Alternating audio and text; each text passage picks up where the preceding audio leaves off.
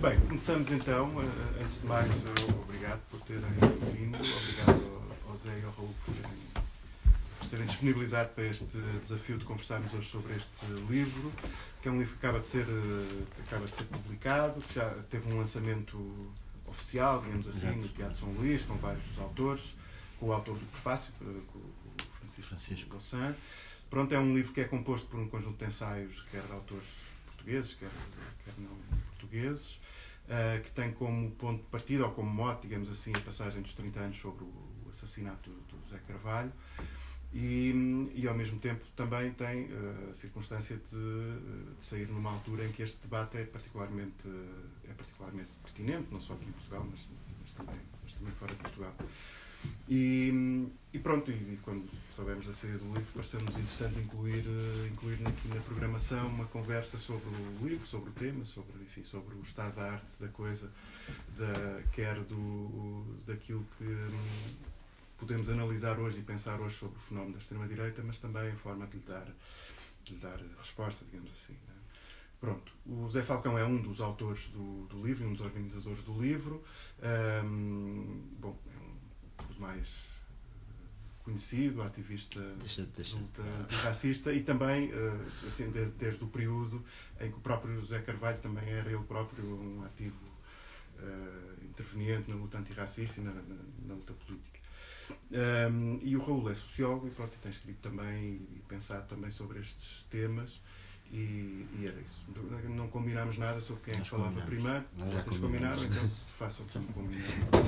Bom, tu já me tiraste metade da intervenção, portanto vou demorar menos tempo.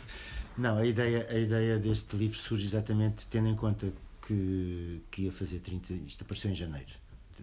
Portanto, foi um, um livro que sucedeu relativamente depressa, tendo em conta. Foi pensado em janeiro, começaram, começámos a fazer isto para para fazermos uma comemoração, entre aspas, uma celebração e, sobretudo, uma lembrança, muito mais do que isso, em relação à extrema-direita, não é? Era um assassinato do José Carvalho aqui embaixo, como vocês sabem, isto, o José Carvalho foi uma pessoa que foi assassinada ali à porta, do, agora é a sede do Bloco, era a sede do PSR, num concerto que havia todos os, todos os fins de semana, uh, aquele, aquela sede tornava-se um bar de, com música ao vivo dos, dos grandes dos, dos, grandes na altura nem, nem eram grandes nem pequenos ninguém os conhecia grupos rocks entretanto já com 30 anos depois já alguns já, já foram desaparecendo. Mas pronto foi, foi, foi, foi um assassinato e a malta para lembrar esse, essa data nesta altura como tu disseste uh, atual uh, resolvemos uh, de facto fazer um, um, um tratar de falar da extrema-direita em todo. A ideia foi uma ideia minha, não é por, por nada, porque não tenho grandes pingadas, pode haver críticas sobre isto, mas a ideia, a ideia minha era fazer uma coisa muito ambiciosa, mas o pessoal, o Chico, o Rosa, a Cecília, cortaram logo as vasas, disseram, pá, isso não é uma enciclopédia, pá, desculpa vais fazer um livro. E, e, e portanto, tentámos falar com, com, as, com as coisas mais significativas, ter textos de, de, dos processos mais significativos Bolsonaro, Salvini, eh, Vox e a, a, Frente Nacional. O da Frente Nacional chegou atrasado, o de França, portanto, chegou atrasado, chegou mesmo em cima do livro. Uh, e depois, sobretudo, uma, uma análise de várias pessoas sobre o estado da arte, da extrema-direita e dos populismos e por aí fora cá. Depois há duas coisinhas particulares, entre aspas, eh, uma era sobre uma que já tinha sido escrita, pá, desculpa. uma coisa que já tinha sido escrita e que, é, e que está, aliás, assinalada numa brochura que o SOS fez há, há 20 e tal anos, sobre o, o, aparecimento das, das claques, da extrema-direita nas claques, digamos assim. No, no, sobretudo o, o, período de 92, 93, 94 foi quando eles começaram. Uh, uh, eu, por exemplo, em 91 ainda fui a uma reunião de claques, em 92 já era impossível ir. Para vocês terem uma ideia. Uh, portanto, esse período e depois um outro texto que, que, me parece que me pareceu bastante interessante eu não conhecia o Pedro Marta Santos e, e, e ele tinha um texto que saiu no Independente porque na altura era aqui perto não é? também é, que saiu no Independente nos anos 90 meados dos anos 90 sobre a extrema-direita toda dos partidos principais e, e, e que ocorreram desde 70 e picos até, até aquele período, até 90 e tal. Era, portanto, um, e foi isso que, que a Mata juntou, tentou juntar, tentou dar alguma, alguma consistência ao, ao livro, eh, mas pronto, está tá aí e, e, o que combinámos foi, podemos depois a seguir falar mais, se me quiserem chatear, mas depois pá, está aqui o, o cromo, historiador, sociólogo, sei lá, etc Estás-me a deixar envergonhado. Meu querido, ah, era mesmo para isso que. Eh, bom, eu queria agradecer à Tigre de Papel, eh, às edições Combate eh, e especialmente ao José Falcão pelo convite para apresentar o livro. Creio que, sobretudo, é um livro cuja atualidade faz com que ele mereça ser, ser lido, tendo em conta o contexto que nós estamos a viver. E o livro, essencialmente, eu não vou discutir o livro em detalhe, mas destacaria dois ou três aspectos do, do livro que me parecem importantes para pensarmos os processos políticos que estão a acontecer hoje e a ascensão da extrema-direita. Uh, e desses destacaria, destacaria, talvez dois ou três elementos diferentes. Uh, em primeiro lugar, e na primeira parte, sobretudo os capítulos do Enzo Traverso, do Michel Louvi e do Fernando Rosas, creio que procuram desenvolver um debate ao qual depois podemos voltar sobre como classificar e caracterizar estes fenómenos, estes partidos, estes movimentos, estes atores políticos uh, que estão a conquistar alguma força eleitoral e alguma mobilização, e estão a conseguir uh, conquistar alguma mobilização ou suscitar alguma mobilização política em diferentes contextos. Uh, e, portanto, desse ponto de vista, temos aqui uma discussão, creio que bastante interessante, sobre como caracterizar isto e o tipo de conceitos que melhor podem ajudar a compreender estes fenómenos. Ou seja, e a discussão que nós temos hoje tem implicações, a própria caracterização destes fenómenos tem implicações na, na maneira como olhamos para eles, não é? Ou seja, no discurso mediático mais comum, uh, tornou-se quase unânime em caracterizar estes fenómenos como populistas e depois podemos pensar o que é que isto uh, significa. E eu creio que tanto o Enzo Traverso, o Michel Ouvi e o Fernando Rosas rejeitam essa classificação, e bem na minha, no meu entendimento, e propõem diferentes diferentes formas de caracterizar uh, estes fenómenos na sua diversidade uh, presente e também nas, nas linhas de continuidade e ruptura que estabelecem com o fascismo histórico dos anos 30, que quer queiramos, quer não, acabam por surgir eh, como termo de comparação e como referência. E desse ponto de vista, o Enzo Traverso propõe uh, que, de facto, o termo fascismo não, talvez não seja mais adequado para designar o movimento. Ele não fala do Vox no livro dele, mas fala do Trump, fala do Uh, fala do Salvini, fala da Frente Nacional, agora o o Movimento Nacional, mas creio que sobre o Vox, uh, uh, sobre os movimentos no, no leste europeu, etc., acho que há fundadas razões para não pensar nelas como, e o Traverso argumenta nesse sentido, como sendo simplesmente uma revisitação, uma tentativa de reconstruir o fascismo clássico, mas que, pelo contrário, existem aqui diferenças que valeria a pena considerar. O Michel Louvi utiliza uma outra classificação, extrema-direita, e o Fernando Rosas uh, fala em autoritarismo pós-liberal. Uh, em, comum a todos eles, eu creio que a avaliação que eles fazem das condições sociais, ideológicas, políticas que permitem a ascensão destes movimentos, uh, creio que há aqui linhas de continuidade entre as três análises na situação presente que acho que se poderiam destacar. Quer dizer, e do ponto de vista, se quisermos, económico, há esta analogia evidente entre a crise de 2008 e a crise de 1929, mas creio que todos também são consensuais. Uh, a rejeitar uma visão simplesmente economicista uh, desta relação entre crise económica e ascensão da extrema-direita, não é? E o ponto fundamental para todos eles está justamente nos processos de articulação política das soluções, das saídas da identificação das causas para a crise. E é justamente nesse terreno da, dessa articulação política e na forma como uh, os diferentes campos políticos, com as suas singularidades, uh, reagiram face a esses processos de crise económica e como lidaram com eles, que se pode pensar esta esta ascensão da, da extrema-direita. Uh, quer dizer, um segundo, uma segunda dimensão, ou uma terceira dimensão, se quisermos, é uma dimensão mais propriamente ideológica, não é? Ou seja, nós já não estamos perante uma tentativa de reconstruir uh, soluções de regulação corporativas da economia, mas estamos e já não estamos perante esta ideia do coletivismo e de recuperar as instituições tradicionais de enquadramento social, se quisermos, não é?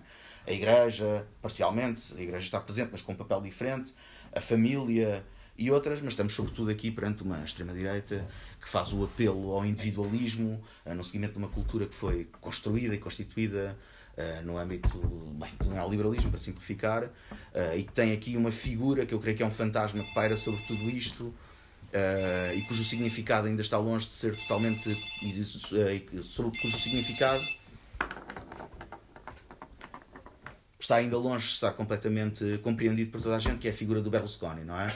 Ou seja, ele não aparece, mas é um bocado a sombra que paira aqui e o Berlusconi funciona, se quisermos, uh, como, como um primeiro momento de articulação no âmbito da política europeia destas relações entre cultura de massas, mediática, a sua relação com a cultura popular, a fragmentação dos sistemas partidários, Uh, e esta ideia do empresariado, do empreendedorismo e do homem da antipolítica que vem da fora da política e que procura reconstruir um sistema político em escombros pelos efeitos da, da corrupção. E a questão do Berlusconi leva-nos também justamente para, para um conjunto de, de processos de despolitização do debate, da tecnocracia, que implica depois também algum tipo de relações com aquilo que se passa uh, entre a União Europeia e o processo das soberanias nacionais. Portanto, desse ponto de vista, se quisermos, a um nível mais propriamente ideológico, eh, é aí que os autores situam principalmente as diferenças do fascismo clássico e tradicional, para, agora para efeitos de facilidade de expressão, vou-lhe chamar esta coisa, eh, que para aí anda, sem me tentar comprometer com nenhuma caracterização, e portanto há aqui uma lógica de individualismo e de apelo ao consumo, a um conjunto de estilos de vida, formas de, bem, de relacionamento entre pessoas mediadas pelo mercado, etc., sobre as quais valeria a pensar. E depois acho que há aqui uma dimensão que todos eles exploram, e eu creio que é fundamental também para pensar o caso português, uh, e que é tratada de alguma forma também levemente uh, por todos os autores, mais pelo Fernando Rosas, uh, menos, bem, talvez um pouco também pelo. Pelos Traversos, todos eles tocam, mas não exploram, e no caso português parece-me particularmente relevante, mas no caso francês, etc., que tem a ver com esta ideia do, podemos lhe chamar, o populismo penal, ou o avanço das políticas securitárias e a implementação de estados de exceção variados a propósito dos mais variados assuntos, não é?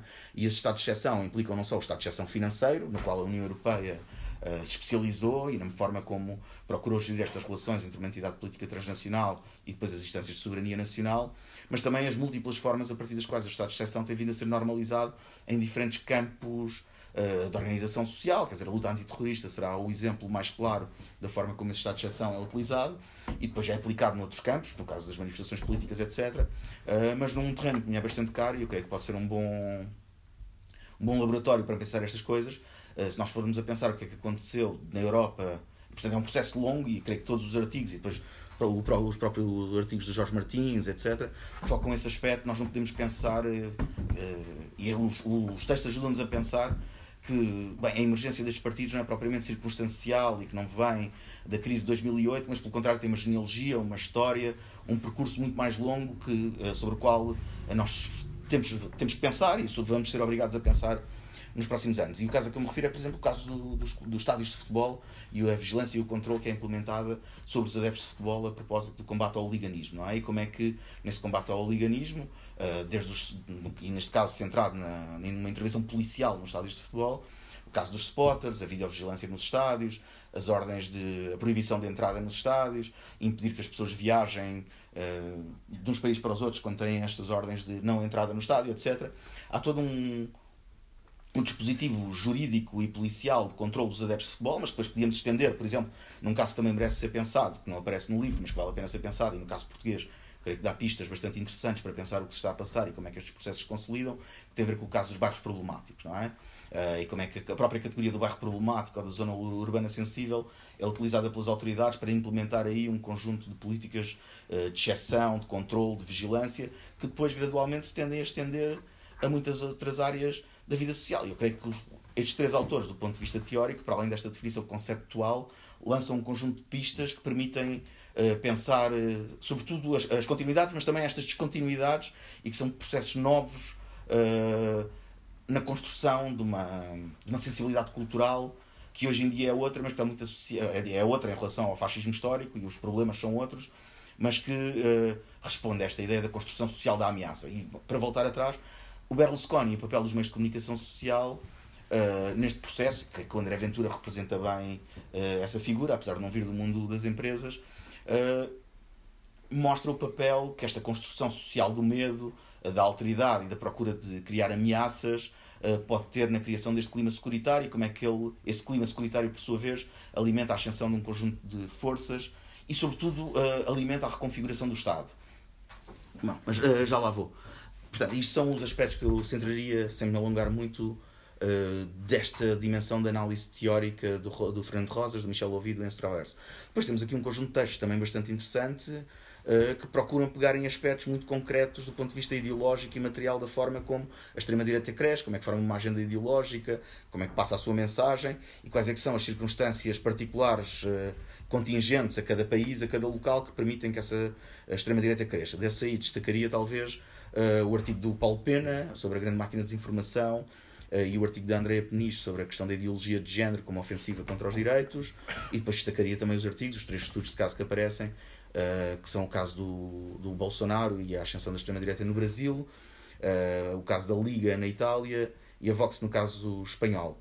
E creio que em conjunto, quer dizer, para, para concluir a minha apresentação, do ponto de vista, tanto do ponto de vista teórico, como do ponto de vista dos estudos de caso, como da análise de um conjunto de processos que são transversais uh, a estas dinâmicas da ascensão da extrema-direita, acho que o livro nos permite uh, repensar uh, os grandes processos narrativos a partir do qual estes processos têm sido pensados no âmbito dos média e no discurso político oficial, e creio que apresentam uma, uma visão bastante diferente em relação a esse discurso oficial. No caso português, uh, para ir aqui aos dois artigos da, da terceira parte, a violência no desporto, claques e extrema-direita, da autoria do José Falcão, e a extrema-direita em Portugal, 1970-1990, eu creio que mostram, não mostram, acho que permitem uh, uh, começar a pensar talvez o ângulo cego destes artigos do livro, e no caso, em particular no caso português. Ou seja, nós tendemos a pensar a ascensão da extrema-direita a partir, por exemplo, de categorias como o sentimento de abandono político, que é uma ideia que é muito utilizada para o caso francês e o alemão, ou pela ideia da desvalorização relativa, ou seja, eh, e eu tendo a concordar com essas ideias, ou seja, há um conjunto de estudos que mostram como no caso francês e no caso alemão, por exemplo, eh, a ascensão da extrema-direita está muito mais ligada a estes dois processos, uh, do que propriamente uma espécie de racismo intrínseco das classes populares, que é outro dos fantasmas que paira aqui, e sobre a ideia de uma espécie de uh, construção política do racismo, ou da exploração do racismo uh, intrínseco das classes populares. e o que está aqui, estes dois artigos começam, permitem começar a pensar é que, bom, para além das questões do abandono político, que tem a ver com o desenvolvimento do neoliberalismo, dos investimentos estatal em zonas periféricas, em particular a pressão que é sentida nas periferias das grandes cidades, do ponto de vista dos serviços públicos, e depois nas zonas do interior, uh, do ponto de vista bem da ausência de infraestruturas e de equipamentos que permitam às pessoas levar uma vida decente, e no caso alemão e francês existem um conjunto de trabalhos feitos que mostram isso uh, e que provocam algum tipo de solidariedade ou pelo menos algum tipo de simpatia associada a outro processo político, como eu já referi, ou seja, uh, a extrema-direita tem crescido em todo lado uh, do ponto de vista do sistema político, onde a esquerda dita moderada entrou em coligações ou cedeu face à direita e, portanto, no caso do Enzo Traverso, um dos argumentos centrais, e creio que é, que é justo uh, e sólido, é que a extrema-direita cresce uh, nos sítios onde a terceira via conquistou o pensamento hegemónico à esquerda. E se nós formos analisar o caso francês, o caso italiano, o caso inglês, o caso alemão, uh, é sempre nos contextos onde a extrema-direita, onde os partidos socialistas do centro-esquerda não foram capazes de dar resposta às questões da vida cotidiana das classes populares, que a extrema-direita explorou esse espaço uh, para, apresentar um conjunto de propostas, não é? O problema aqui é outro, é que para além da questão política e para além desta questão do abandono associado a, estas, uh, a esta articulação entre o neoliberalismo e a resposta de esquerda ou não, no caso português, eu acho que valeria a pena olhar com muita atenção uh, para o processo da transição democrática portuguesa e para a forma como as estruturas do Estado foram recompostas ou não e as continuidades nos modelos de relacionamento com os cidadãos, de exercício da autoridade do Estado uh, e da, de uma própria cultura burocrática uh, no interior do Estado português que talvez não tenha sido uh, reconstruída, reformada como talvez devesse ser. Eu creio que há três, há aqui um arco temporal com três eventos que nos podem ajudar a pensar isto. E eu tenho pensado bastante neste arco e creio que se articulam com o artigo do José Falcão e do Pedro Marta Santos sobre a violência no desporto e a extrema-direita em Portugal dos anos 70 até meados dos anos 90, eh, que tem a ver com a resposta estatal diferenciada a diferentes tipos de formas de criminalidade, delinquência, desordem urbana. Estou a pensar em concreto no arco temporal que é estabelecido pelos ataques uh, no bairro Alto a 10 de junho de 1995, na sequência da final da Taça de Portugal, que levou ao assassinato do Alcino Monteiro, uh, e portanto vem na sequência de uma vaga de ataques uh, violentos da extrema-direita, que foi inaugurada justamente com o assassinato do, do José Carvalho, e portanto o assassinato do Alcino Monteiro é o ponto onde este o ponto alto desta vaga de violência e de assassinato político da extrema-direita, uh, e era ótimo nós conseguirmos, era ótimo, não do ponto de vista, não era divertido, mas seria bom para nós percebermos como é que o Estado funciona, olharmos para as respostas estatais a isso, estou a pensar, por exemplo, na, na inconstitucionalização ou não do MEN, no, no, Tribunal Constitucional, mas também nas respostas dos tribunais, na fuga do Pedro Grilo, uh, na forma como os médias trataram o assunto, não é diretamente relativo ao Estado. Depois uh, temos um evento que eu creio que também marca a nossa imaginação coletiva, que é o caso do Arrastão, justamente no dia 10 de junho, uh, 10 anos depois, em 2005, e a sensibilidade cultural que já havia e o apetite que já havia para criminalizar e para tornar o jovem negro como uma figura de ameaça e de perigo urbano e de como, na altura, fruto do efeito da ação de um conjunto de agentes do campo académico, do campo mediático, São Miguel Vada Almeida, Diana Andringa, etc., eh, esse efeito foi mais ou menos bloqueado até certo ponto, não é? Mas podia ter ajudado a construir, uma, a acelerar uma cultura de extrema-direita, e eu creio que esse evento do 10 de junho de 2005 é particularmente relevante uh, na forma como mostra as possibilidades de articulação entre uma extrema-direita de rua, uh, o apetite mediático por um populismo penal uh, e aquilo que podemos chamar uh, as ideologias securitárias do setor liberal conservador, não é? O PSD e o CDS e a forma como reagiram a esse evento. E depois, não, não é 10 anos depois, mas é 13 anos depois, os acontecimentos de Alcochete, que estão agora a ser julgados. Uh, e aquilo que eu creio que faz pensar, e está, também estão ligados com a Juventude Leonina e portanto o Arco 95, onde uma parte dos skinheads estavam ligados à Juventude Leonina, não é? E neste momento os skinheads já desapareceram da, praticamente da Juventude Leonina, foram marginalizados ou expulsos, continuam a existir.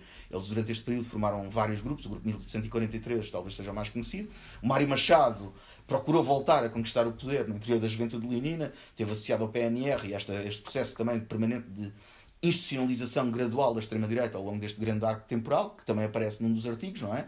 Ou seja, nós tivemos uma extrema-direita em Portugal que nos anos 76, 80, 75, 80 esteve sobretudo associada à Igreja, aos movimentos bombistas, aos movimentos anticomunistas. Depois temos uma reconfiguração ideológica da extrema-direita que abandona parcialmente a ideia do multiculturalismo lusotropicalista e de Portugal como país imperial e, portanto, adera um bocado ao projeto europeu e de Portugal europeu, branco, ocidental, cristão, etc. E depois temos, a partir de meados dos anos 2000, a institucionalização, que nunca tinha sido conseguida até então, partidária da extrema-direita. Tinha havido várias tentativas, que também são referidas no livro, uh, no PNR, não é? Uh, e a questão onde eu queria chegar é que esta institucionalização gradual da extrema-direita uh, foi conseguida, não encontrou grandes objeções da parte do Estado, e quando chegamos a 2018, a propósito daqueles incidentes, cuja violência uh, eu não nego e que me fazem sofrer a mim em particular, enquanto adepto daquele clube desportivo, uh, portanto não tenho grande simpatia porque, por, pelo que aconteceu ali naquele, naquele dia, mas de qualquer modo acho que a questão uh, que nos devia preocupar do ponto de vista da relação do Estado com, com as ameaças, a forma como o Estado lida e constrói esta ideia de ameaça juntamente com os médias, tem a ver com a acusação de terrorismo à qual aquelas pessoas estão a ser pela qual aquelas pessoas estão a ser julgadas, não é? E pensar que a acusação de genocídio caiu em tribunal Exato. em 1995, pensar o que é que foi a resposta policial e estatal aos eventos de 1995 e comparar com aquilo que aconteceu em 2018, a acusação de terrorismo está a ir para a frente, a resposta policial foi, uh, e estatal foi violentíssima e a própria resposta de um conjunto de setores das elites portuguesas, estou-me a lembrar de texto do do Vasco Lido Valente, como é que ele se chamava, o tipo que era o secretário de Estado. Uh, das várias elites, não me lembro dele, o tipo que, de Florença, do direito, que também escreveu e organizou o movimento. O Poiás Maduro. O Poiás Maduro, exatamente. Exato. E, portanto, uh, houve uma série de gente que normalmente se mantinha afastado deste tipo de meios, mas que, no caso de Alcochete, aproveitou o caso de Alcochete e o caso do Bruno Carvalho em particular, uh, cujo significado nós não vamos discutir aqui, mas que também pode ser lido no âmbito destes processos, mas que aproveitou aquele caso justamente para alertar para os perigos do populismo, das lideranças carismáticas, do fanatismo, etc. Não é? Isso é um nível do debate, ou seja, como é que as elites tradicionais, eh, conservadoras, liberais, lidam com isto. Mas eh, aquilo que eu acho preocupante eh, neste arco temporal, e estou a pensar em 95, 2018, é sobretudo a forma como um conjunto de políticas securitárias foram instituídas e implementadas e a forma como eles construíram não só um caldo cultural, que é preocupante, mas sobretudo um aparelho institucional de controle e de repressão e de limitação dos direitos. Esse processo, eu creio que, e o Enzo Traverso também, cita, também refere isso, não creio que este processo seja um processo especificamente eh, nacional e português e que muitas vezes a implementação desta legislação, a troca de informação entre polícias, a formação de base de dados, etc., eh, articulada e associada a um processo de despolitização do espaço público, da ausência de alternativas, cria aqui um contexto eh, não só cultural, mas também organizacional, institucional, político, que no âmbito de uma crise económica é explorado pela extrema-direita, não é? Quer dizer, uh, e acho que é um bocado por aí que talvez valesse a pena pensar o caso português, ou seja, que isto não tem tanto a ver. Eu acho que há aqui um problema com uh, a ideologia das fake news, por exemplo, uh, continua a reproduzir, se quisermos, um ponto de vista teórico e analítico, um conjunto de debates que, a esta altura, já esperaria que tivessem ultrapassados sobre a possibilidade de alienação das massas. Não é? Ou seja, há um conjunto de pessoas uh, particularmente dotadas e brilhantes que não caem nesta coisa dos fake news, nós todos à volta desta mesa, mas depois as outras pessoas que estão lá fora acreditam nestas coisas. E eu acho que mais do que tentar olhar para estas fake news e o efeito de mentira e como a partir da mentira eles provocam ação política, talvez valesse a pena pensar em qual é que é o tipo de apetite social que está presente nestas fake news e ao qual estas fake news respondem. Da mesma maneira que em 2005, aquele conjunto de noticiários e debates que o Arrastão suscitou também já respondia a um determinado apetite social, não é? Isso depois leva-nos a pensar, creio eu, e é esse uh, o aspecto que eu destacaria, que é a longa duração destes processos, a não continuidade uh, total entre aquilo que são as ideologias e as formas de organização política da extrema-direita entre o período entre guerras e aquilo que se passa hoje, mas que existem continuidades que valia a pena também explorar, mas sobretudo eu creio que as grandes diferenças uh, se passam ao nível daquilo que é a institucionalização do Estado, ou seja, se nós formos a pensar o que é que foi o Estado e o que é que era a configuração do Estado em toda a Europa no período entre guerras, ele não tinha o conjunto de funções, responsabilidades, poderes que tem hoje, e no caso português, se nós quisermos pensar o que é que é a continuidade de uma, uma cultura autoritária, uh, acho que uma parte dessa cultura uh, se desenvolveu e que não, não sei se cresceu, mas pelo menos sobreviveu uh, no interior das instituições estatais. E aquilo que aconteceu na quinta-feira passada com a manifestação da polícia,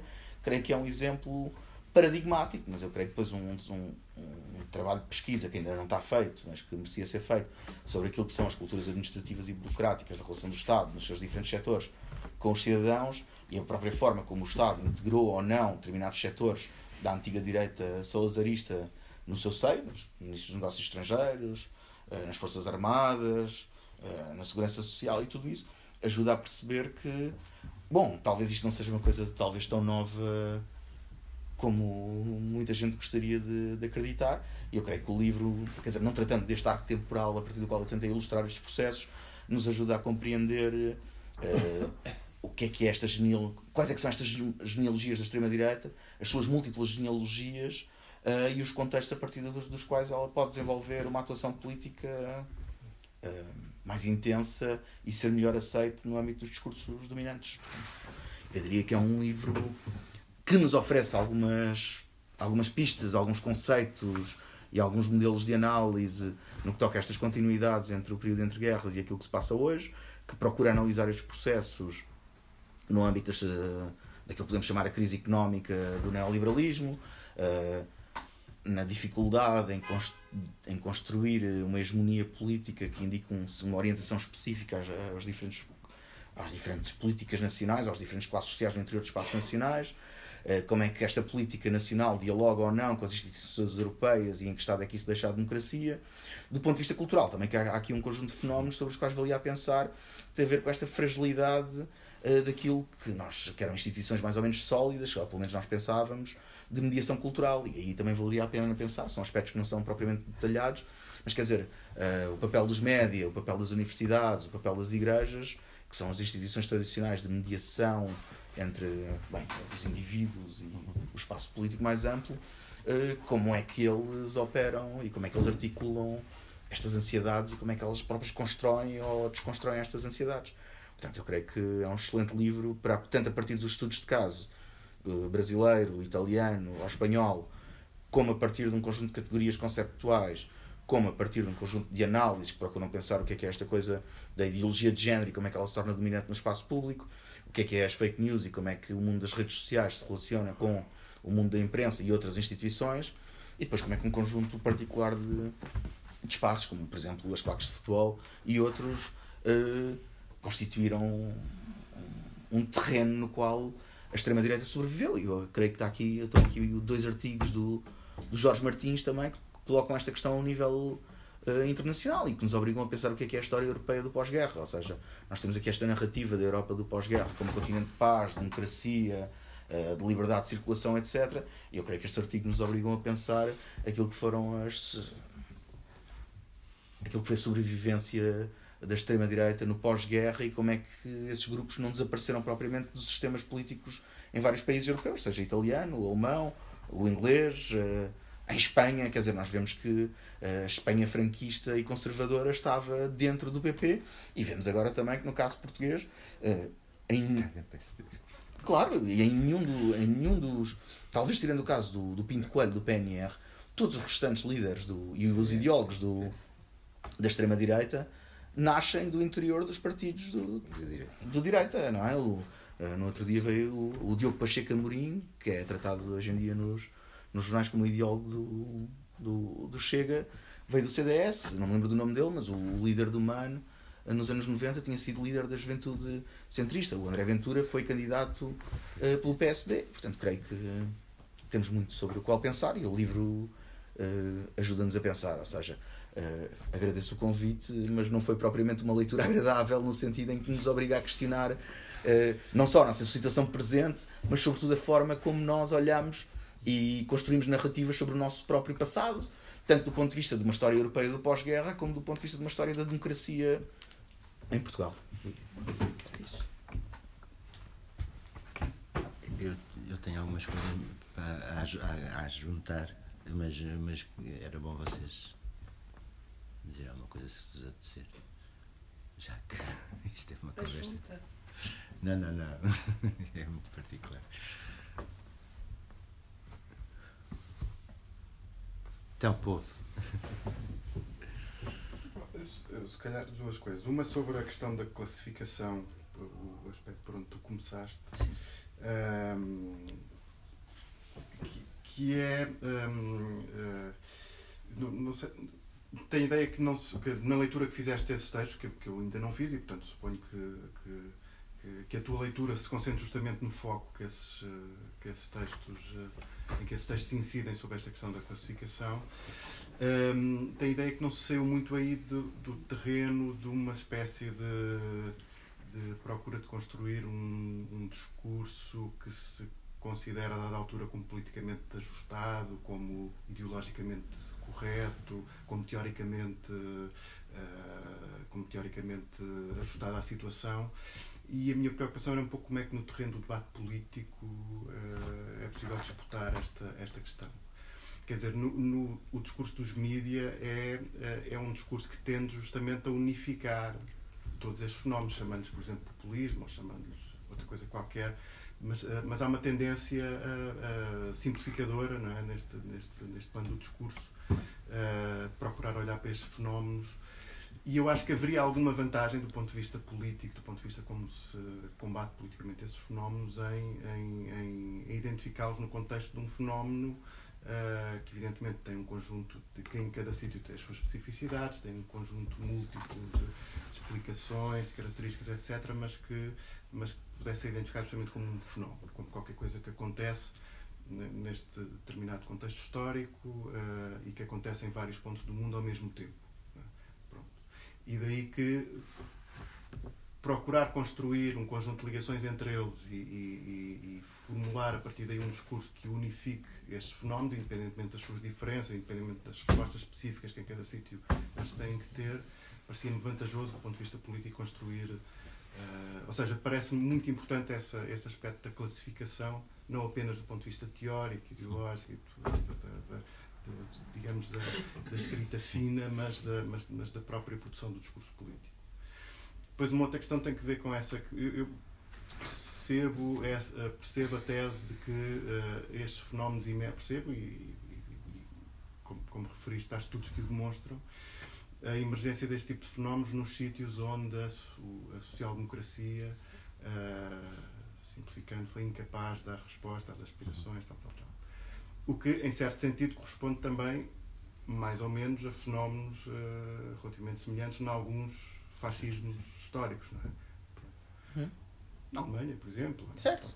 Uh, na Itália, etc. Bom, mas um, uh, a minha questão era, e à esquerda da social-democracia, como é que nós podemos olhar para isso? Ou seja, como é que, em que medida, é uma questão que muitas vezes se coloca, não é? E é, muitas, é uma questão que muitas vezes se coloca até com, com, com uma.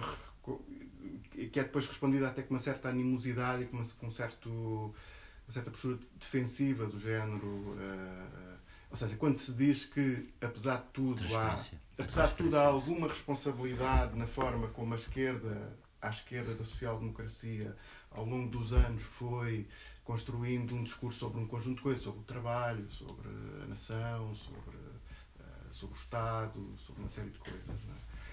Quando se refere a esta questão, a tendência que muitas vezes se observa é, uh, é, é, é, é, alguma dificuldade em discutir isto, não é? é alguma dificuldade em olhar para, em, em olhar para si próprio e, e, e, perceber em que medida é que uh, em que, por exemplo, eh, em que medida é que, por exemplo, o facto da esquerda, a esquerda da social-democracia, no essencial, estar ainda muito agarrada a essa narrativa que tu dizias do pós-guerra, da Europa dos 30 anos gloriosos do capitalismo, do não sei o quê, ou seja, qualquer, qualquer proposta alternativa que uma pessoa encontre no plano do trabalho, no plano do Estado, no plano, do, no plano dos serviços públicos, etc., está absolutamente linkada com, com, a, com aquilo que era um programa social-democrata uh, pré-crise dos anos 70. Uh, eh, em que medida é que isso também ajuda a explicar isso e, e um outro aspecto também é fundamental que é um, um inegável desenraizamento da esquerda, a esquerda da social-democracia, de, de, de, um conjunto de, de, terrenos sociais onde tradicionalmente tinha, tinha muita influência e deixou de ter. Uhum. Deixou, deixou de ter. Uma questão também, se calhar mais para o Zé Falcão, tem a ver com a questão da Hum, tu referias há pouco que semanalmente na sede do PSR havia um conjunto de concertos, festas, etc. E tem envolvimento de um conjunto de gente ligada, por exemplo, à música ou, ou a outras uh, expressões sim, sim, artísticas. E a minha pergunta é um pouco como é que tu vês atual, ou seja, como é que, tu, que comparação é possível estabelecer entre o, um, um, esforço de engajamento de um conjunto pessoal ligado à, à produção artística nesse período e, e hoje. É? Ou seja, que diferenças é que, é que, se pode encontrar passados 30 anos de, de, de digamos, de, de, desenvolvimento, enraizamento do neoliberalismo, da ideologia neoliberal, etc. Como é que isso, que impacto é que isso tem também nesse, nesse, nesse plano? Eu não sou propriamente um teórico, mas, eh, mas eh, apesar que tenho pensado em algumas coisas. Não era, já não era só o Palmeiras, era o Bairro Alto, por exemplo. Era o Rock Rendezvous, era espaços de, de, da cultura, uh, da cultura pá, de resposta a, um, a uma burguesia uh, conservadora, com ideias conservadoras, com, para o qual também a social-democracia ajudava, não é? E, portanto, uma, uma era uma alternativa à forma de estar e, sobretudo, uma alternativa que, de, de liberdade. De, de, e agora uh, há uma série de dificuldades para, para, para haver esses. Primeiro, esses espaços vão radiando, vão radiando. Uh, não são os mesmos, pá, sei lá, eu, no bairro alto onde eu moro, andava-se na rua quem se lembra de, de, desse, desse período, andava-se na rua uh, como se andava, por exemplo, na, a, transplanta, a, a, transplantação da movida para aqui. Isto é uma, uma sociologia da treta, mas a transplantação da movida para aqui, do princípio do pessoal estar na rua, não sei o quê, no Estado espanhol anda-se. Eu costumava dizer. É por isso é que no Estado espanhol as manifestações têm 10 vezes mais do que, do que temos nós aqui. E aqui as pessoas estão paradas à frente do café e, eh, e não saem dali. No, no espaço espanhol anda-se, mistura-se, vai-se conversando, vai-se falando e, e, e, os espaços de, de discussão e de debate eram de facto na rua. Era uma prática de estar na rua a discutir, a conversar, eh, enquanto, enquanto se andava de vez em quando eh, naquela zona do, do, dos o Bar das Palmeiras durante, chegou a, a ser em alguns períodos chegou a ser o único sítio onde havia música ao vivo, não é? porque, ou, ou porque o rock estava, não havia, ou porque já, já tinha deixado de haver, ou porque o, o Johnny Guitar a mesma coisa, ou o Oceano, do, do, do Grosso e de, e, do, e de outras pessoas. Uh, esses espaços de, de, cultura onde o pessoal, uh, marginal no, no, bom sentido da palavra, porque eu também me sinto isso, onde, onde o pessoal vivia melhor, melhor no, vivia melhor a rua e os espaços, o pessoal saía do Palmeiras e ia para, para a Feira do, da Ladra. Essa cultura que não é das lojas, que não é o consumismo, que, que é. E era, pessoal estava mesmo a fazer horas para ir. Quer dizer, não havia manifestações para a Feira da Ladra, mas havia muita gente que, que fazia isso que, e que já era habitual eh, acontecer. Portanto, eh, esse, agora voltando um bocadinho à, à questão de, desses espaços, como é que eu vejo isso agora, esses espaços? Eu acho que eles continuam, exemplo, dois e, de, e da, da, da, e da marcha contra a violência das mulheres, apesar da chuva e daquele, tem, daquele temporal. Hoje eu não estive de manhã porque não, porque, porque não pude, mas, eh, mas calculo que tenha sido bastante importante e, sobretudo, de um setor que até agora não se mexia muito. Uh, também este ano tivemos um exemplo muito concreto de uma mobilização de, de malta completamente, que é a manifestação da, da Avenida da Liberdade, que é um outro marco.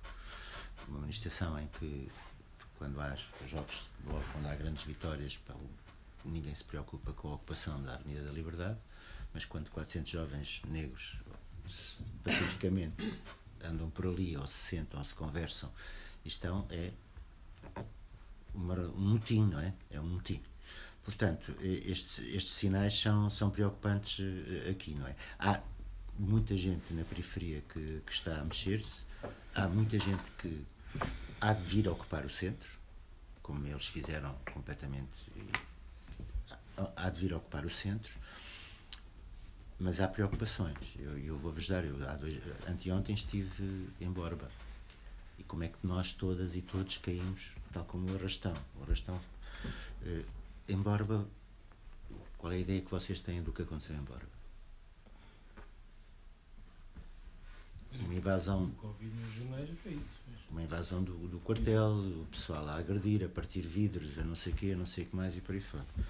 Pois vou-vos dizer o que é que aconteceu em Borba uh, a única coisa correta que, que foi dito na, na, na, imprensa foi que o pai da criança deu um empurrão e uma bofetada a um, a um bombeiro. O único bombeiro que lhes apareceu à frente quando eles foram bater à porta com uma criança, nos uma criança.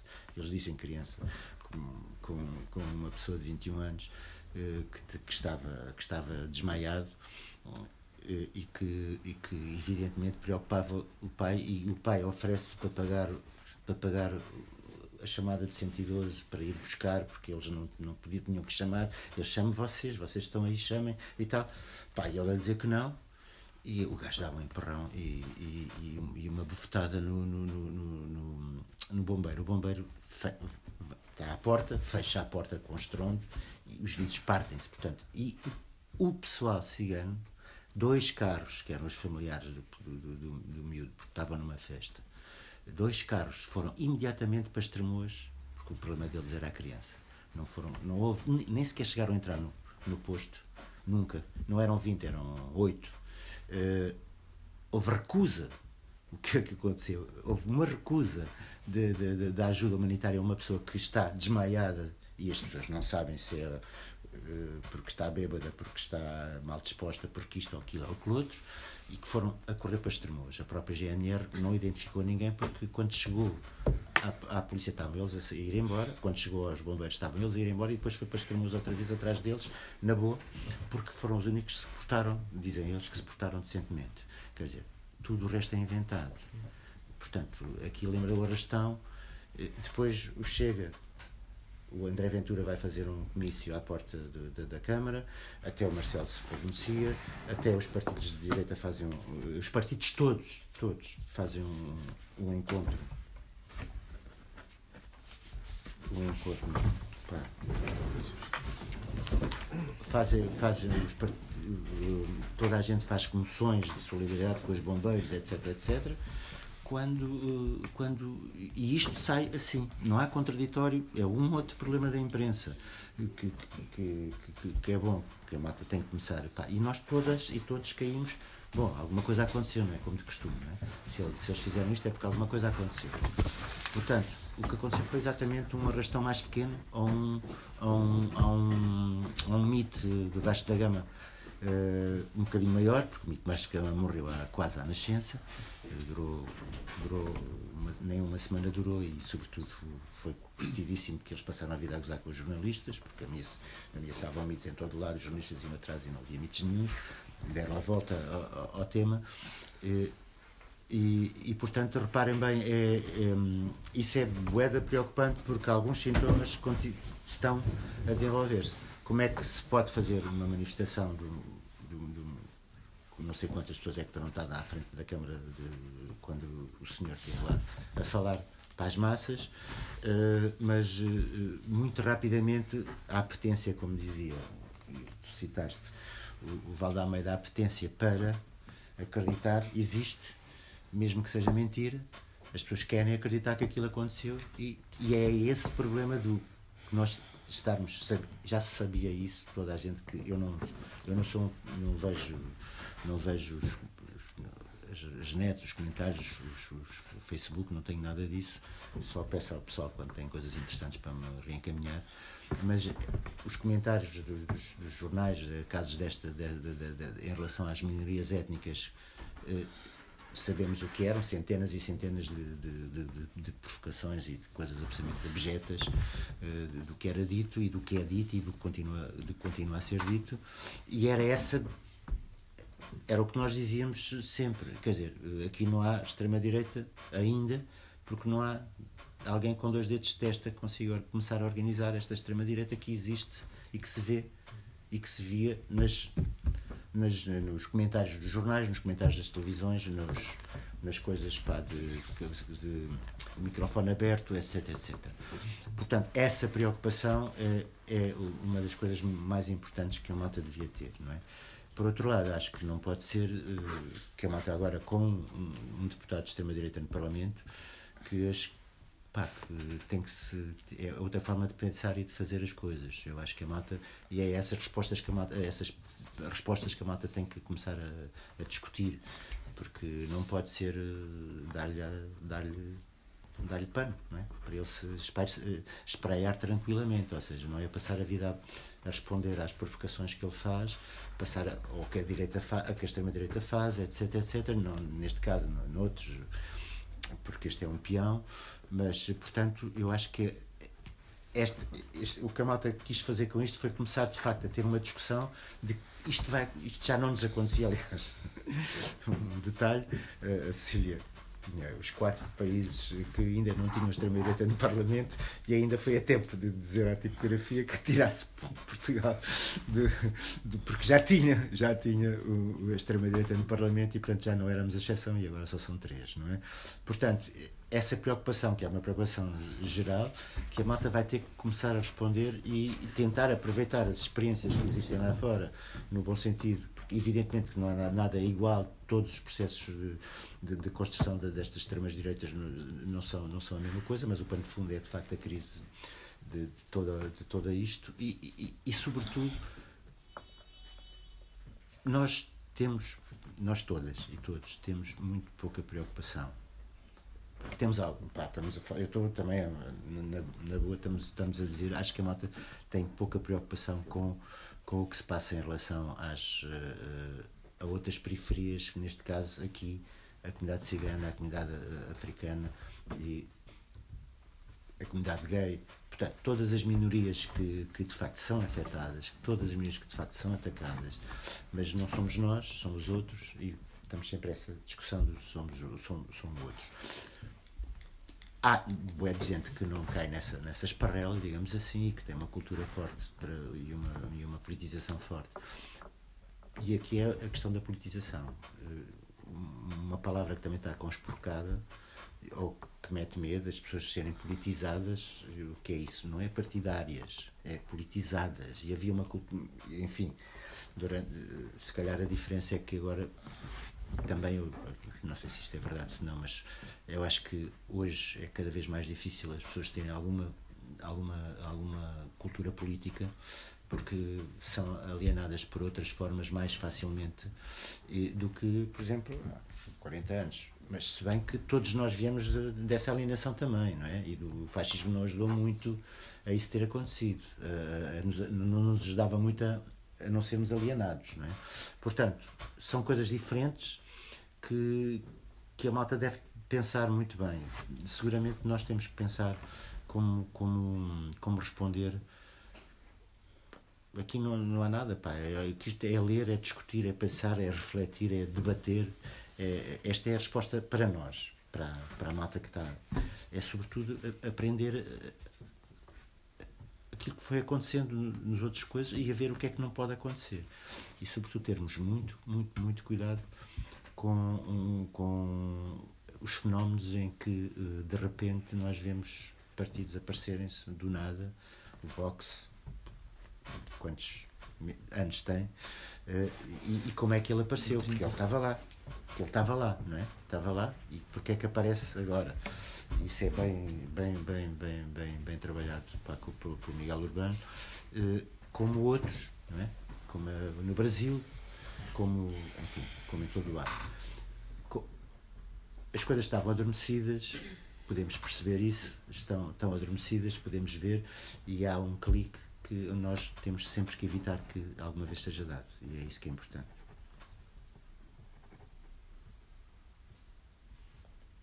Bom, então para responder às tuas dúvidas, vou primeiro à mais fácil, uh, que tem a ver com a questão das classificações.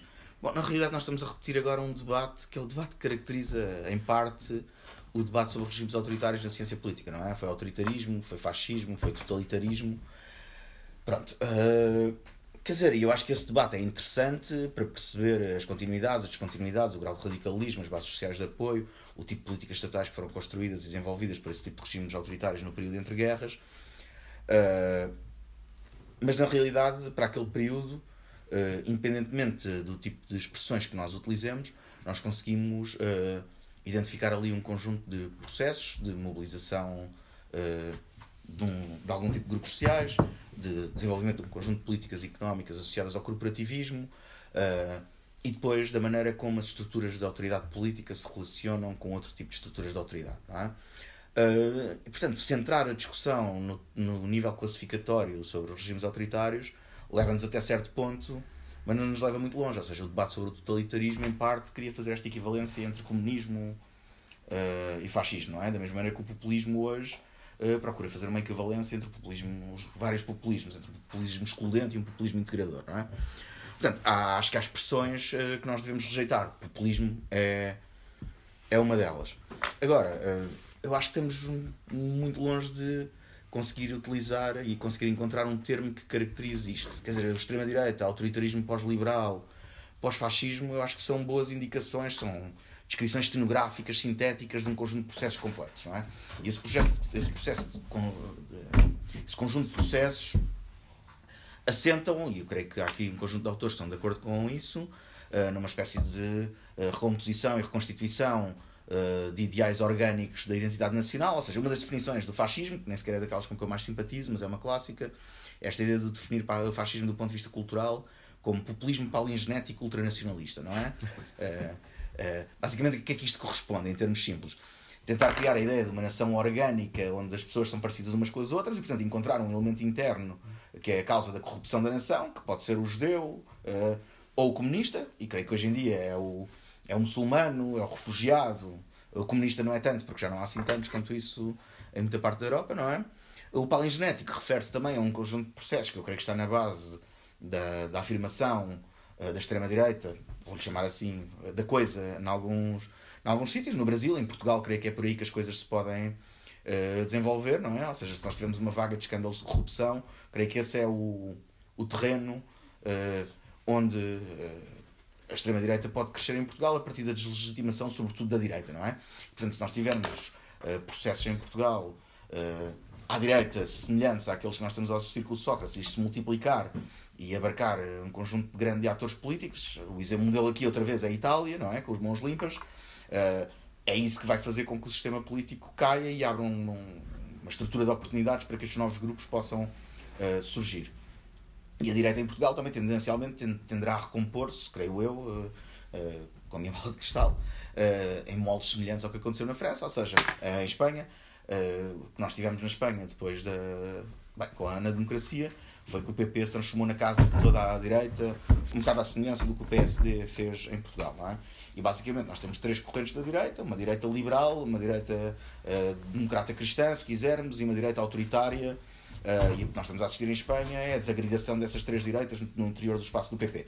Em Portugal tenderá a acontecer qualquer coisa semelhante, e se nós olharmos para a imprensa, nós vemos isso a acontecer. Não é? As caixas comentários e o André Ventura são o exemplo desta direita autoritária. A direita cristã está mais ou menos comatosa, mas que tinha, teve alguma representação uh, no interior do, CD, do CDS, ainda está, há a possibilidade de emergir uma direita desse género associada àquilo que se chama o terceiro setor, as misericórdias, todo o setor da, da assistência social uh, ligado à Igreja, uh, e depois, eventualmente, à direita conservadora. A construção da cultura de direita. Como... E à direita, do ponto de vista da direita da, da direita tradicional, tenderá a haver, e assistimos tendência nas páginas dos jornais de referência, assistimos à emergência de um conjunto de figuras que se procuram demarcar da direita autoritária e que têm uma visão mais liberal do mundo, não é? Portanto, é um bocado por aí. Agora, qual é que é a correlação de forças e o equilíbrio que estas direitas vão estabelecer entre si? Acho que depende muito mais de fatores eh, contingentes e, sobretudo, aquilo que também na, na literatura clássica do fascismo se, eram as bases sociais de apoio, não é? Que tipo de grupos é que vão conseguir mobilizar e, sobretudo, tipo, que tipo de grupos é que, do ponto de vista das elites económicas, uh, de que lado é que as elites económicas vão, vão cair.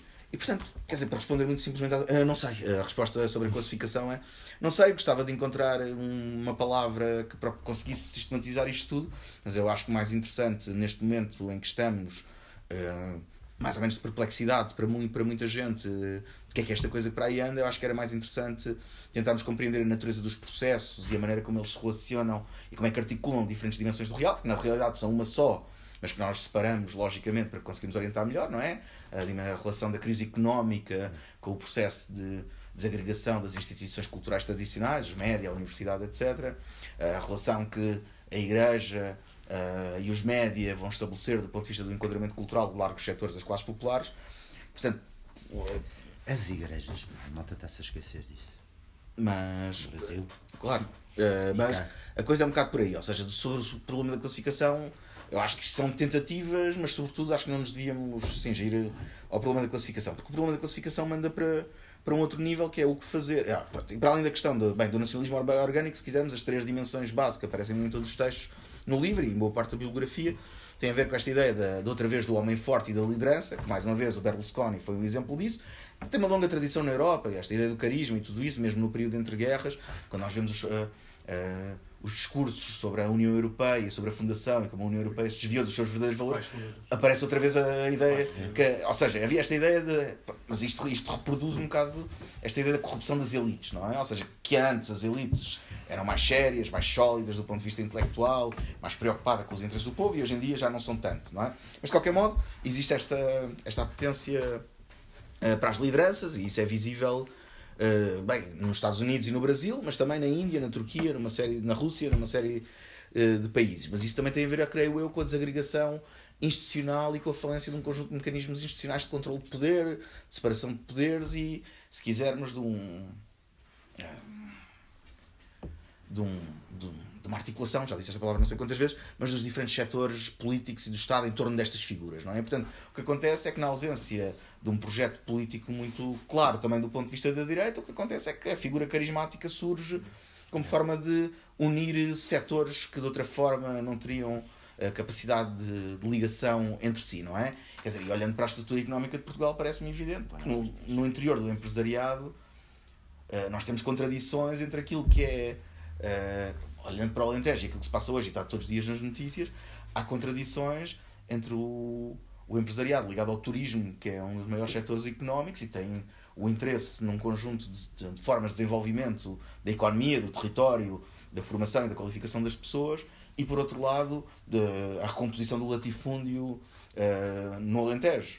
Uh, e isto depois tem contradições também com os interesses, por exemplo, ligados à questão da exploração energética, que nós vimos em Algesur, mas vamos ver agora com as minas também.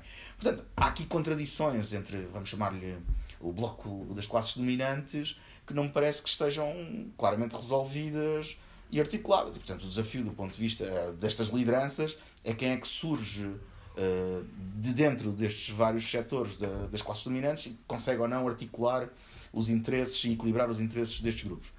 E, o, quer dizer, e o modelo dominante, creio eu, de procurar a eh, simpatia ou a adesão eleitoral uh, das pessoas tem a ver com esta ideia do, do populismo penal ou de uma certa cultura securitária uh, que sendo real ou não, não interessa, mas que os média vendem e que as pessoas sentem no, no, não, não sentem no dia a dia, não sentem que não são pessoalmente afetadas, mas que de alguma maneira interiorizaram que isto é um problema e isso vê-se em coisas menores, não se vê só no assalto ou na minoria negra. Nós vemos que estes casos continuam constantemente a surgir uh, e que muitas vezes não colam e que depois vem outra a seguir, não é? Quer dizer, estou a pensar, por exemplo, no caso das agressões aos professores na escola. Mais uma vez, uh, o discurso e o enquadramento do caso das agressões aos professores é um discurso da falta de autoridade, como o discurso da, da PSP é um discurso da falta de autoridade. E, portanto, uh, é por aí que as coisas. E, portanto, isto toca uh, naquilo que é a vida cotidiana das pessoas, não é? Ou seja, os filhos vão à escola e contam-lhes histórias, não interessa se são exageradas ou efabuladas, ou olham para as notícias, contam uma determinada uh, forma de vida nas escolas e as pessoas ficam ansiosas e, portanto, acho que é um bocado a partir daí, desta articulação entre o populismo penal, a possibilidade da, da emergência de uma liderança forte que consegue eh, ligar os interesses contraditórios dos diferentes setores das classes dominantes, que o Trump eh, conseguiu, eh, o Bolsonaro também conseguiu, não é? Uh, e do ponto de vista cultural mais amplo, se quisermos, uh, a ideia do nacionalismo orgânico em tempos de instabilidade identitária, que as coisas podem surgir. Agora, a resposta a isto, eu creio que é bastante complicado e valeria a pena pensar isto, não simplesmente a partir do jogo político a curto prazo, de, das correlações de forças entre diferentes partidos, que também é importante, mas em Espanha, estava a ler no outro dia um artigo sobre o caso espanhol, uh, e apareceu uma categoria que eu, que eu não conhecia, mas achei que se aplicava bem ao caso português, que é do franquismo sociológico, não é? E nós podíamos falar numa espécie de salazarismo sociológico, que tem a ver com esta ideia da autoridade. Dizer, e a questão aqui é como é que estas diferentes instituições de enquadramento cultural da esquerda, é? os sindicatos, eh, os partidos de esquerda, as editoras, as livrarias, eh, nas universidades, os professores, etc., conseguem ou não eh, desmontar esta cultura deste salazarismo sociológico, que no caso português eu creio que tem duas ou três dimensões bastante claras, quer dizer, a defesa da autoridade, mas também um certo anti-intelectualismo, uma certa resistência ao pensamento crítico, e portanto, acho que do ponto de vista cultural o trabalho será, será esse. Eu acho que o problema maior se situa sobretudo ao nível político-partidário e ao nível dos movimentos sociais. E acho que uh, bem, o debate aqui uh, são dois, não é? E um, no qual eu estou bastante em desacordo com, com o Zé Falcão, que tem a ver com esta ideia da alienação, não é? Quer dizer,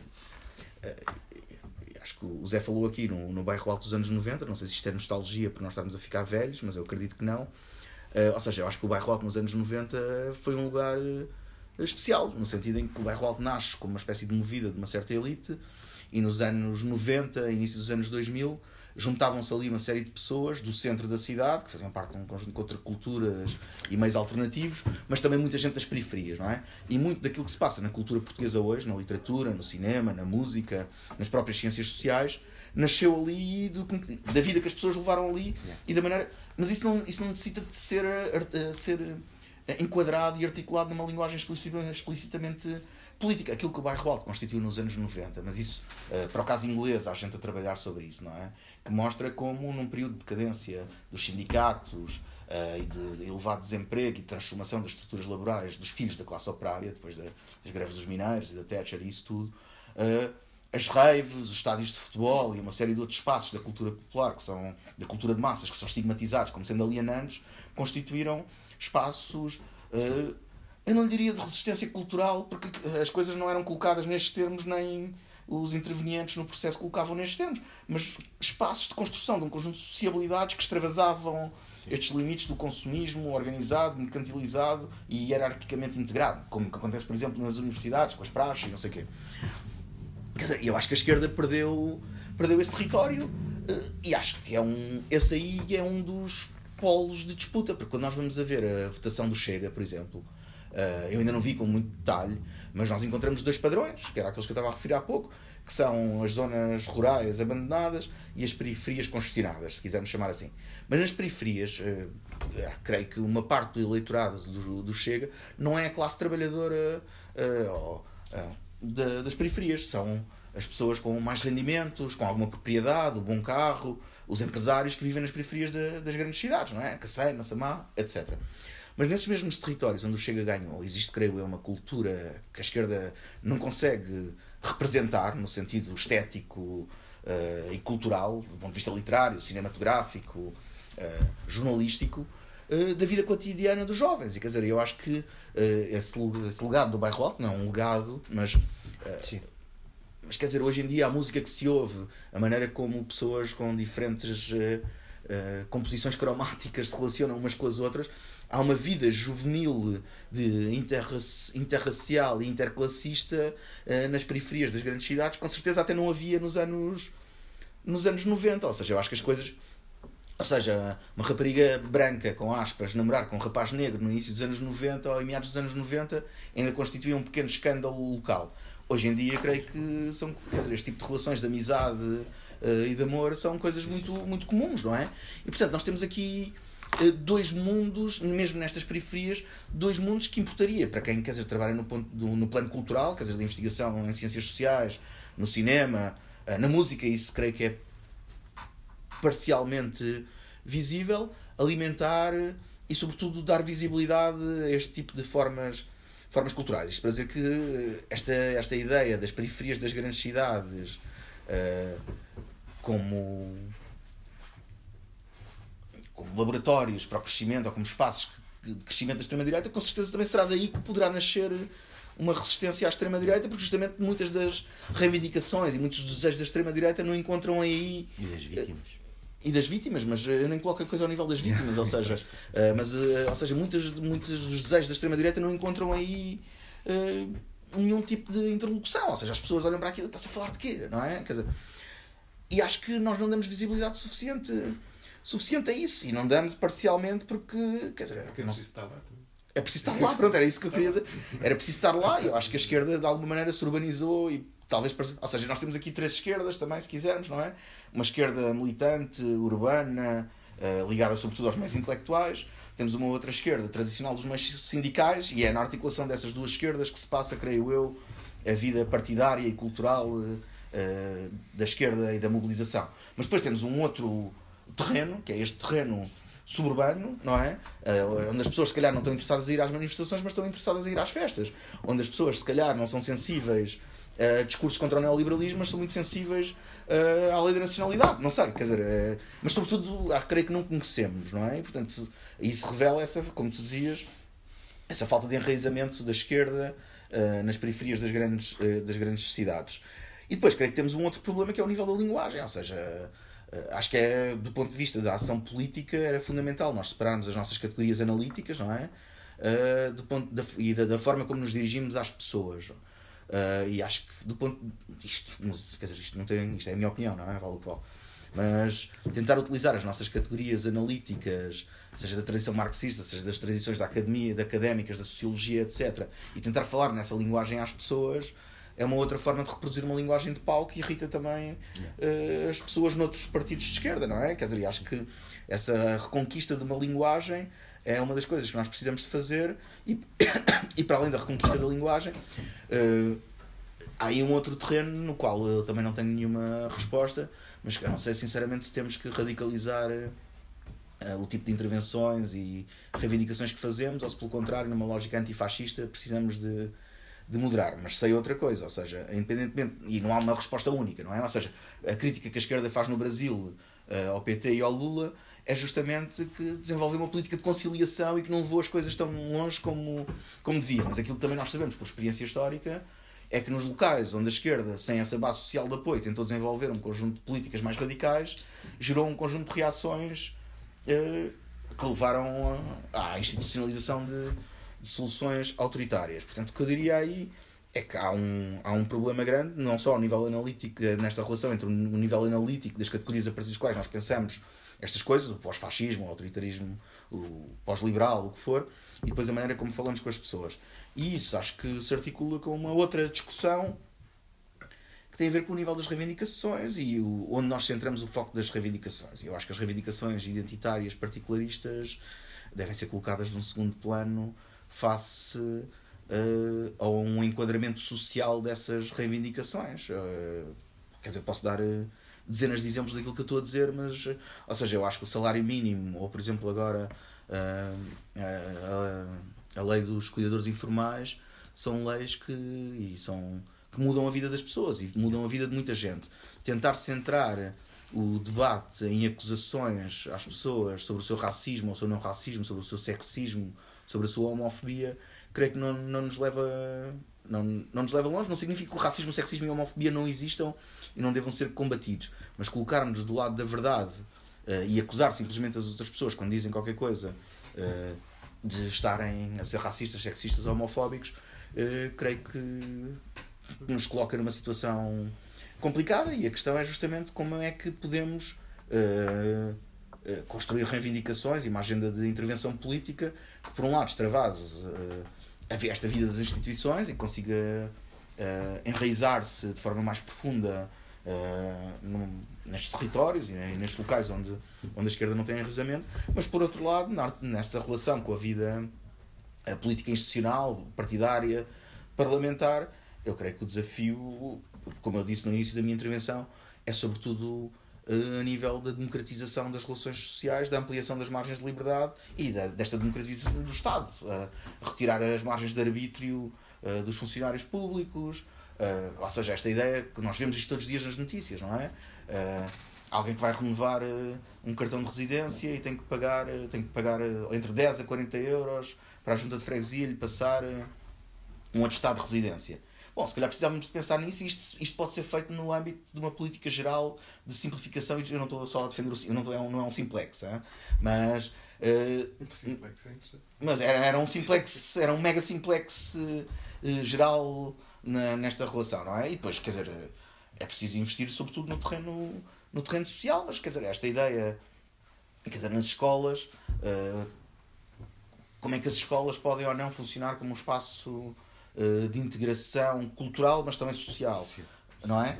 Uh, eu acho que isso não se faz só com uma espécie de propaganda de esquerda, uh, uma versão de esquerda da propaganda autoritária. Ou seja, eu acho que isto não se faz a um nível discursivo. Não é para a gente mudar os manuais escolares, que têm que ser mudados, e a história nacional tem que ser recontada de outra maneira. Não tenho nada contra isso, antes pelo contrário. Acho que é uma prioridade e é fazível e deve ser feito com alguma urgência.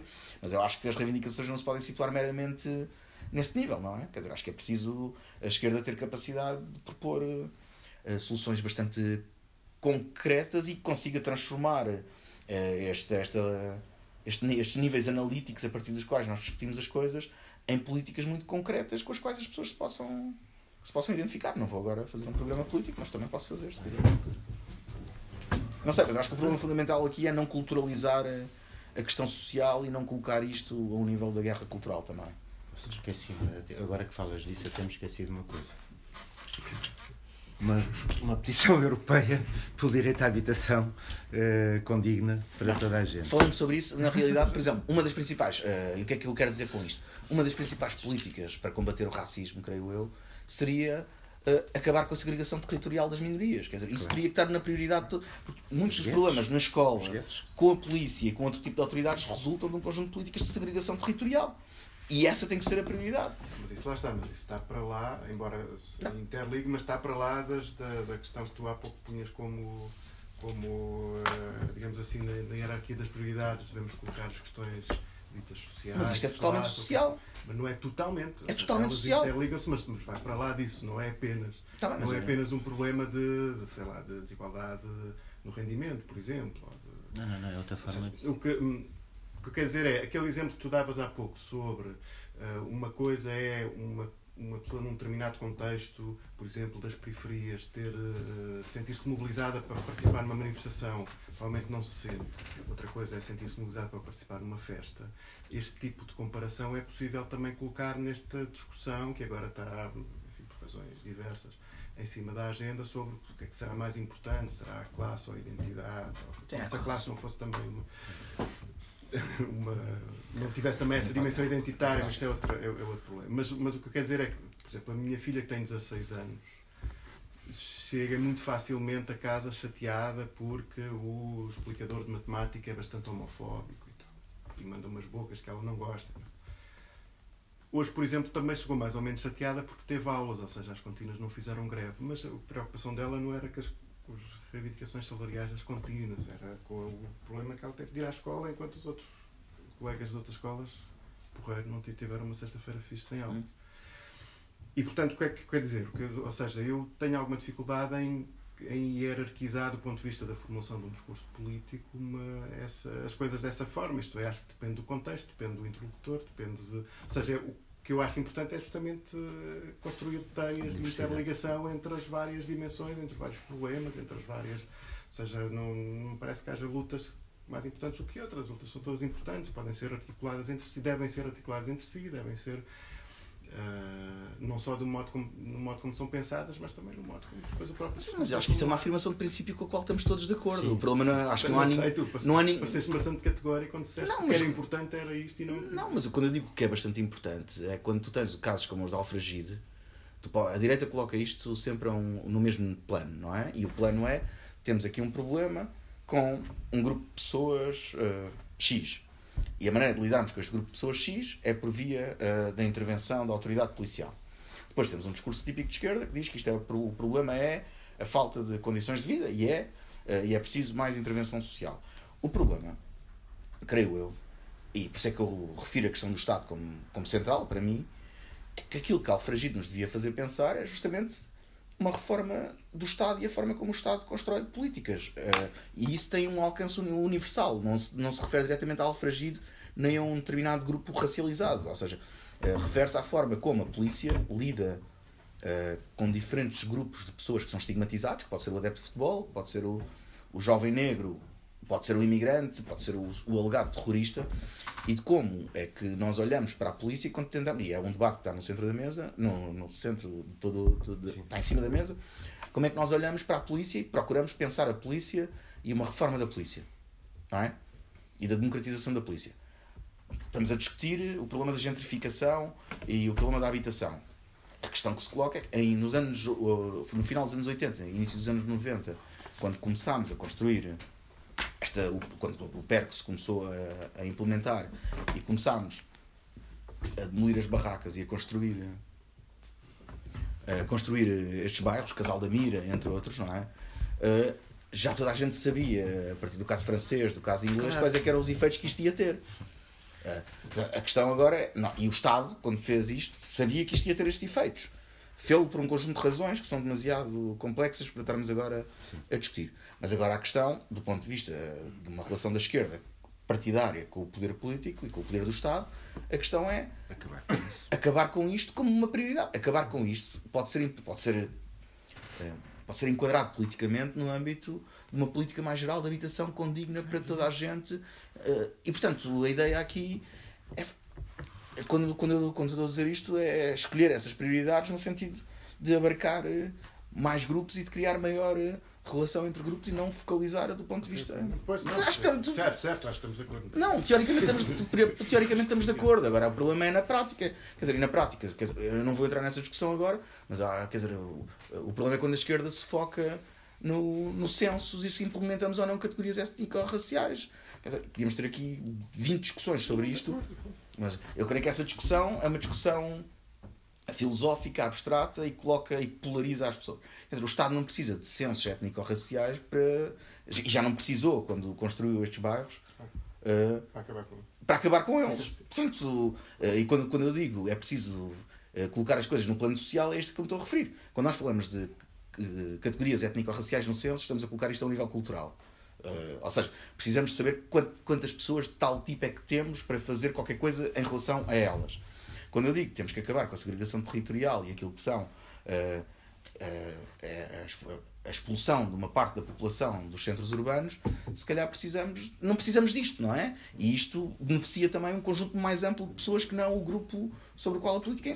E eu, eu acho que se a esquerda fizer isto, mas isto vale o que vale, é a minha opinião, terá mais condições de criar uh, mais alianças, de ampliar a sua base social de apoio, do que só optar por uma política de segmentação das lutas, porque o que a política, por exemplo, do censos faz é justamente segmentar. Como é? São 8 horas. Vocês fecham isto às 8. Hoje ainda temos um filme, não é? Ah, é? Só nos chatear então. Chatear? Não, toda a gente. Não, desculpem lá, eu esqueci-me. Isso é uma petição que está, agora porque estamos no fim. É uma petição que está a ser feita a nível, veio da Áustria, começou na Áustria, está a ser feita a nível europeu para uma, para uma iniciativa cidadã como a dos arquitetos e tudo, mas para a Europa. Portanto, é preciso lerem com atenção o que está em cima e escreverem. E tens por trás tens os textos. Por trás tens textos. E isso está até. Pá, está toda a gente nisso, pá, a nível político, digamos assim.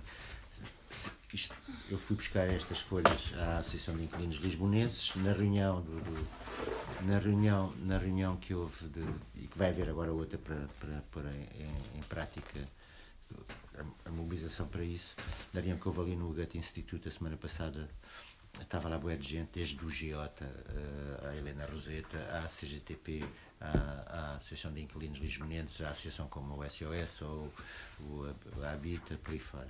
Portanto, há um conjunto de pessoas e estavam lá os representantes, nomeadamente os gajos da Áustria que, que vieram cá eh, ne- nesse âmbito.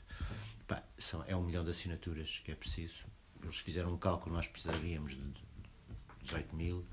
Eu acho que se estas estruturas estivessem a, a trabalhar a sério, era muito fácil resolver os 18 mil, não é? Bastava estar à porta dos sindicatos, mas eu não sei se isso vai acontecer. Mas eh, pronto, vejam bem com atenção. O, o, o, as, o BI é com as letrinhas também. Estão a ver aquelas letrinhas que existem no fim? São quatro. Números e letras. Tens o número do BI, não é? Do cartão de cidadão. Digo, quem tem BI ainda, não acredito que já haja muita gente com BI, nem eu tenho já, e devo ser o mais velho daqui, por isso. Eh, tem as letras, pá, e é também a pôr essas letras e números, aqueles quatro eh, coisas que estão a seguir. E pronto, isso vai, vai, vai ficar a circular. A ideia é entregar isso em, maio, em março, não sei se conseguem, mas pronto. Só, só duas coisinhas não sei se entendi mal o que o o Zé estava a dizer sobre a, a alienação, mas que na minha cabeça liguei com o que o Fernando estava a dizer sobre o que é preciso é estar lá. E o que estavas tu a dizer sobre a, entrar em guerras culturais, que muitas vezes essas guerras culturais existem, ahm, primeiramente em termos virtuais, mas que há muito a tendência, isso surgiu nos Estados Unidos, mas aqui a mesma coisa, que é a tendência para a virtualização e a espetacularização da política, que é as coisas acontecem nas redes sociais ou acontecem as manifestações, mas não tens nenhuma consequência prática. Portanto, as pessoas manifestam-se um dia e não tens um movimento, não tens nada que esteja por detrás no dia a dia. Ahm, e que é o tal a importância de estar lá, mas quer dizer, é estar lá todos os dias e estar a falar com as pessoas e puxar as pessoas para fazerem alguma coisa que é um trabalho que as esquerdas não fazem, digo eu. Ahm, a outra coisa que foi um, um que mencionaste duas vezes, foi o, o Berlusconi, e sobre as histórias e as ligações históricas do fascismo entre guerras e o que temos agora. Pronto, até porque em Itália foi onde ah, primeiramente se, ah, ahm, se tornou pública uma admissão pública em 1990 do com o Andreotti, que hum, a Operação Gladio, em que tens os serviços secretos americanos a financiar, a organizar um, Yeah. operações Stay Behind na Europa inteira e quem se vai buscar para um, fazer funcionar essas operações são ex-fascistas e muitas vezes são as mesmas pessoas, mas um, organizações criminosas pré-existentes. Uhum. Portanto, e, e, e, quer dizer, não podemos estar a pensar que essas coisas deixaram de existir em Itália em 90 ou em Portugal, como supostamente deixou de existir em 74. Claro. Mas hum, depois o que acontece com, com, por exemplo, em Espanha, o Vox do Santiago Abascal sai do PP e era um quadro do PP perfeitamente de direita, perfeitamente integrado, não, não dizia nada. Como também tens o, o caso agora do André Ventura e que há aquela historinha de, da tese dele. E também se liga um bocadinho com o estar a chamar racista, porque não interessa se ele é racista ou não. O que interessa é que o discurso dele é e potencia depois nas pessoas que, que sejam coisas. Um, mas que é. Nós estávamos a falar, ou vocês estavam todos a falar de, da política como uma coisa. Pronto, o Estado existe como se fosse quase uma coisa neutra e as políticas que, se, que os, se os partidos de esquerda ganharem eleições podem ter determinadas políticas através do Estado. Um, mas o que acontece é um, ou, ou, ou, tens ou não se chega nunca a, a, ter essas políticas, como aconteceu durante os anos 90 com as terceiras vias, ou quando acontecem, como por exemplo Pronto, estava a pensar noutro, noutro caso que era um bocadinho mais avançado, o Brasil, um, isto é mais na América Latina, mas como Sim. aconteceu uh, nos anos 60 na Grécia, que pronto, quando se se avança demasiado, há sempre um, um, um golpe de Estado para acontecer. Pois, por isso é que eu não faço ideia do que é que se tem que fazer. Dizer, acho que sei que se tem que tentar construir uma hegemonia uh, cultural e construir uma maioria social. E para fazer Esta, isso, agora... não podemos antagonizar pessoas com as quais nós podemos ter muitas divergências em muitos aspectos fundamentais. O livro do Didier Ribon, uh, O Regresso, o Retour à Rem, discute um bocado isso, não é? O Didier Ribon é um intelectual que sai das classes trabalhadoras francesas, uh, consegue uma carreira no mundo académico, é homossexual e escreve este livro, que foi um best-seller em França há 10 anos, eh, foi bastante eh, discutido também na Alemanha há 3, 4 anos e agora foi traduzido, foi publicado há meia dúzia de meses, 3 meses ou 4, em Portugal. E isto é um género literário científico eh, que está em bastante desenvolvimento por toda a Europa, que é a ideia do filho da mobilidade social ascendente do pós-guerra que volta ao seu ponto de partida, não é? E portanto ele transformou-se noutra coisa e o sítio de onde ele saiu se transformou noutra coisa. E o livro é uma reflexão sobre aquilo em que esse sítio se transformou. E para simplificar a história, o que ele está a dizer ali é que esses impulsos racistas, homofóbicos, seja lá o que for, estavam lá na classe trabalhadora francesa. Não significa que seja toda assim, ou que a classe trabalhadora seja inerentemente. Haverá uma distribuição social de preconceito na classe trabalhadora, como haverá nas elites, e é um caso a analisar qual é que é a distribuição social desse preconceito. Não podemos fazer julgamentos a, a priorísticos mas sobretudo que esse, essas inclinações, vamos chamar-lhe assim, eh, tinham um enquadramento político que colocava o debate no plano social. As horas de trabalho, os salários e tudo isso. E ele não se abstém de dizer que o Partido Comunista Francês mimou em muitos momentos uh, os preconceitos da parte das classes trabalhadoras francesas, os preconceitos anti-imigrantes, etc., da classe trabalhadora francesa. Mas a história que ele conta é da família dele, e portanto o livro tem uma dimensão biográfica e autobiográfica, é justamente como é que aquela. E eu acho que em Portugal não está a acontecer isso, na realidade também, mas como é que aquela família eh, que ele votava no PCP passou para, para a Frente Nacional. Quer dizer, eu acho que. PCF. Uh, PCF.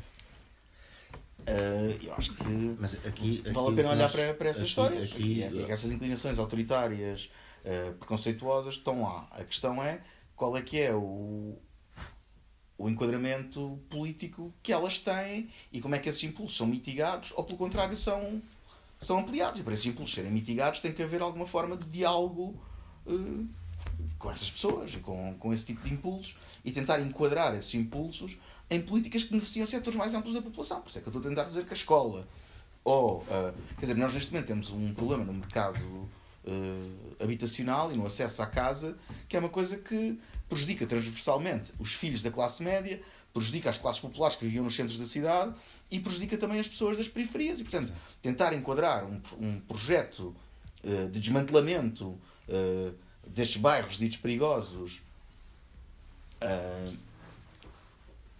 destes bairros ditos perigosos, no âmbito de uma política de habitação mais geral, creio que é uma medida mais sensata do que tentar fazer outras coisas, talvez.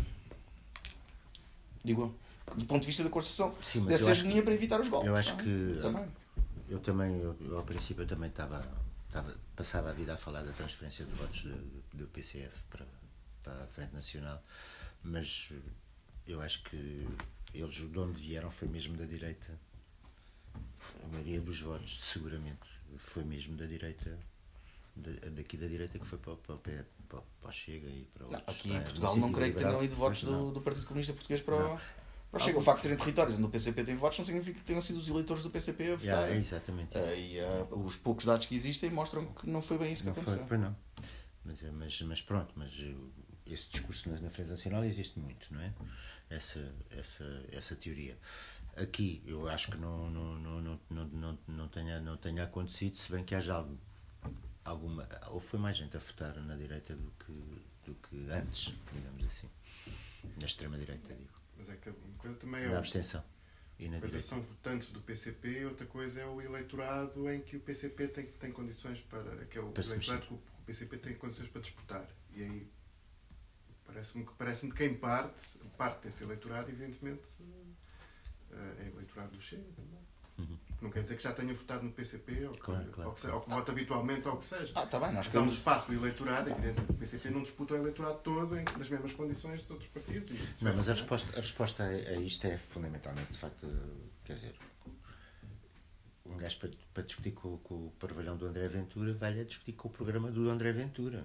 Ele quer acabar com o Serviço Nacional de Saúde, ele quer acabar com, com com tudo isso, não é? É aí que a malta tem que discutir com, com, com a extrema-direita. Mas tu não tens de defender ideologicamente, tens, tens de defender ideologicamente o Serviço Nacional de Saúde.